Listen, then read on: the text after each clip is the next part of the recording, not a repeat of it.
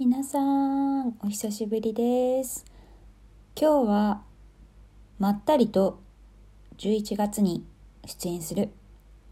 作品の宣伝と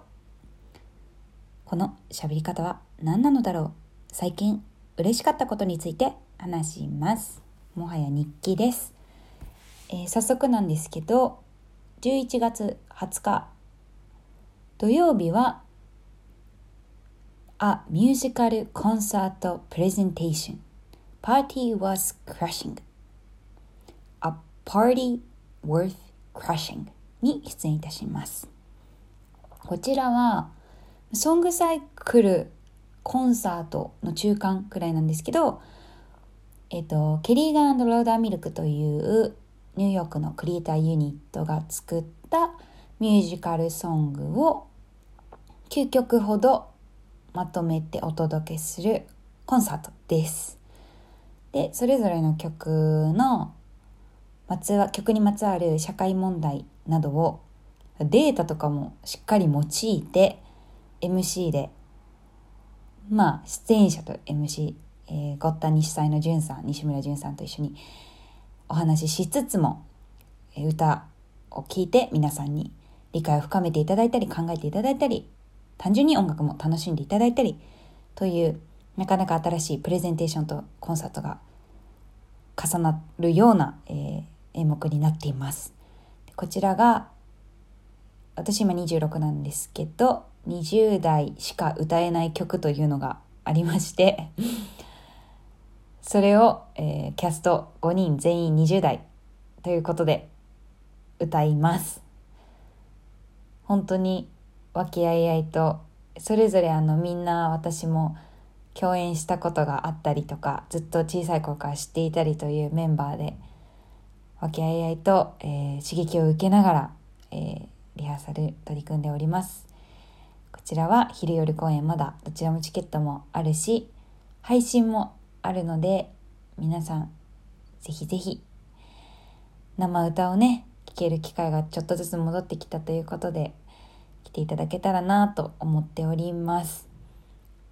11月20です、これが。で、その3日後の11月23火曜日、勤労感謝の日祝日。この日はですね、築地のブルームードというライブハウスで、ベガとアルテオという、えー、新作ミュージカルのリーディング公演、朗読ですね。その舞台セットとか、こう振り付けとかがなく、役者たちがマイクの前に立った状態で歌とセリフだけそこで、えー、披露するという形の、まあ、なのでミュージカルになる前段階のお試しというかリーディング公演というかになります。でこの「ベガとアルテオ」ということ座のベガの役を私は今回演じます。タイトルロールを演じるのは初めてです。人生で。うん。とてもなんだろうな。ファンタジーの世界で繰り広が繰り広げられるお話なんだけど普段私が考えていることとかなんか世界に向かって叫びたいようなことが重なるセリフもたくさん私が言うセリフじゃなくてもたくさんあってとてもあの短い準備期間ではありますが濃い時間を過ごしております。ちらが多分夜公演があとちょっとあんのかな昼夜あるんですけど昼は完売してて夜も多分間もなく完売かもう完売しちゃうかぐらいなんですけどなんかこの作品がどんどん成長していく姿をこうなんか見ていきたいし関わっていきたいなと思うようなすごくキラキラとほっこりとした作品です。でこれサクッとお知らせししたんですけどなんか今月その2つリハーサルが重なっていろいろバタバタしてたんですけども本当に幸せなことだなと思っていて、ね、この2年ぐらいとお仕事も、まあ、元からそんなめちゃめちゃ私引っ張りだこよイエイってわけではなかったですけどやっぱなかなかこう舞台立てるのがこう珍しいことだなって感じていた時に今月はすごくこういういろいろな、えー、チャンスをいただけて感謝しつつもですね。私いろいろ先月とか忙しくしてたじゃないですか。選挙のこととか今日妹にも怒られました。あの生理前にあんまりフェミニズムとか考えすぎると自分で自分のこと辛くしちゃうよみたいなって間違いないなと思ったんですけど昨日友達高校の時の友達から久々になんか連絡取ってたらメッセージ来てそのもちろんそういう舞台とか頑張ってるのも応援してるけどこうマレがフェミニズムとかあと気候変動についてとかを発信してくれてるのがすごくありがたいみたいなことを言ってくれてすごい影響をもらってるみたいな自分がこう考えたことなかったようなことをそこから知ることができたりとかっていう話をこうしてくれてあーなんか私生きてる理由というかやりたいことってこういうことなんだなってもちろん私本当にミュージカル好きだし歌ったり踊ったりお芝居したりって好きなんですけどなんかそのもの自体が好きっていうよりやっぱ自分の体と声を使ってなんか発するのが自分の好きなことプラス得意なことでなんかそれってもっと自分のプライベートな気持ちでもいいし他の役になってその役が言いたいことを言うでもいいしそれを自分がやってることに意味があるなって思えてる時が幸せだなって感じてでその友達からメッセージもらってああなんか一人でもこういうふうに思ってくれる人いるから自分発信する意味があるなって思ってでその友達ともまあ、あの疲れない程度に お互いに発信したり吸収し合ったりしてこうねみたいな話をしてたんですけどいやすごく満たされたね。かなって思いました。昨日そのメッセージをもらって。で私最近あの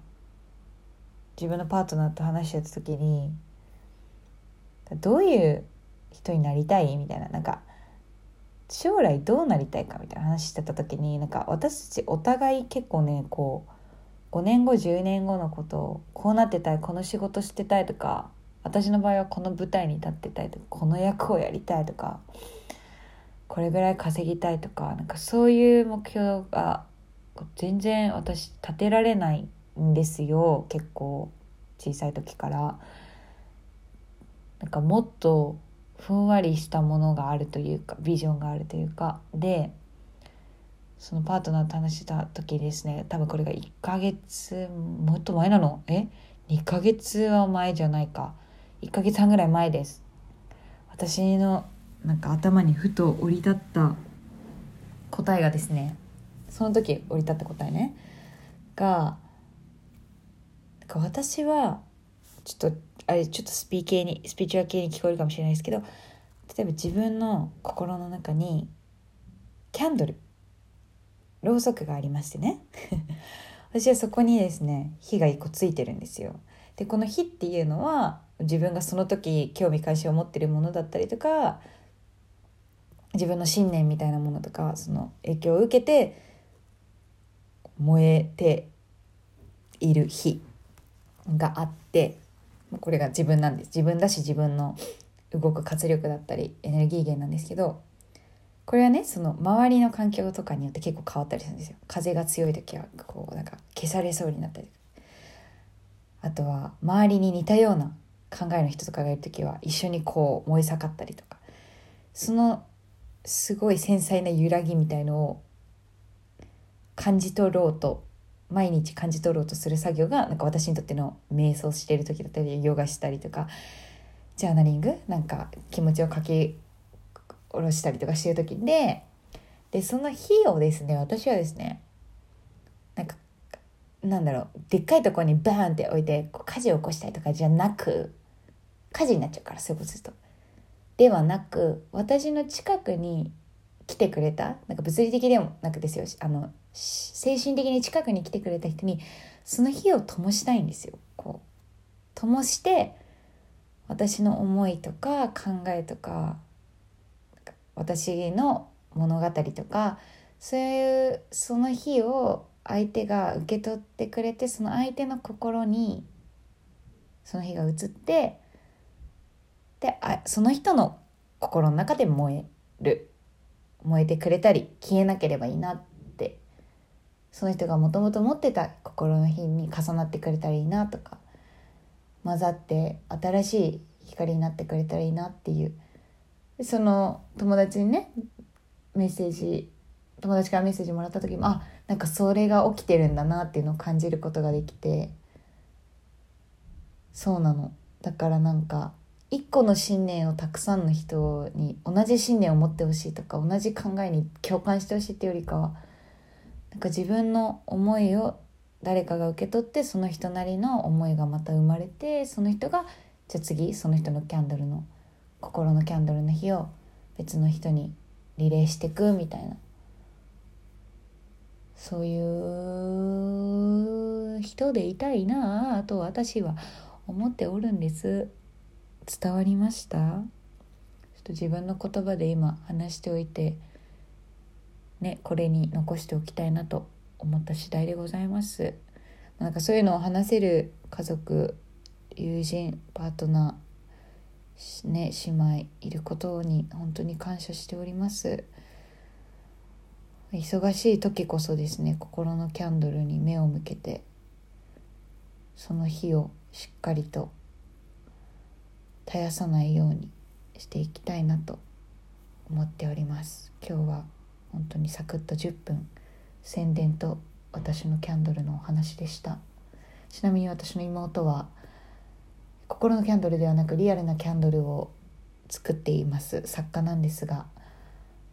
そろそろかな？今月末の方にですね、えー、彼女がキャンドルショップをリニューアルオープンします。EC サイトオンライン限定なんですけどそちらインスタで多分私シェアしますのでチェックしていただけたらと思います。ソイワックスっていうのを使って植物由来のキャンドルなので有害なガスが出ないので灯してる時に体にもあの悪くないキャンドルになっておりますので是非そんな心のキャンドルを灯しながらあぜひそのソイキャンドルを灯しながら皆さんも心のキャンドルに目を向けていただけたらなと思っている私の髪の毛は今すごくこんがらがっているなぜ？お風呂に入って上がってちゃんとドライヤーもしたのにという夜のテンションでございました。皆様どんな一日でしたか？またはどんな一日を今日は過ごしたいと思いますか？深呼吸をして今日も素敵な残りの一日を過ごしてください。ではまたお会いしましょう。11月本番終わったらちゃんと撮ります。バイバイ。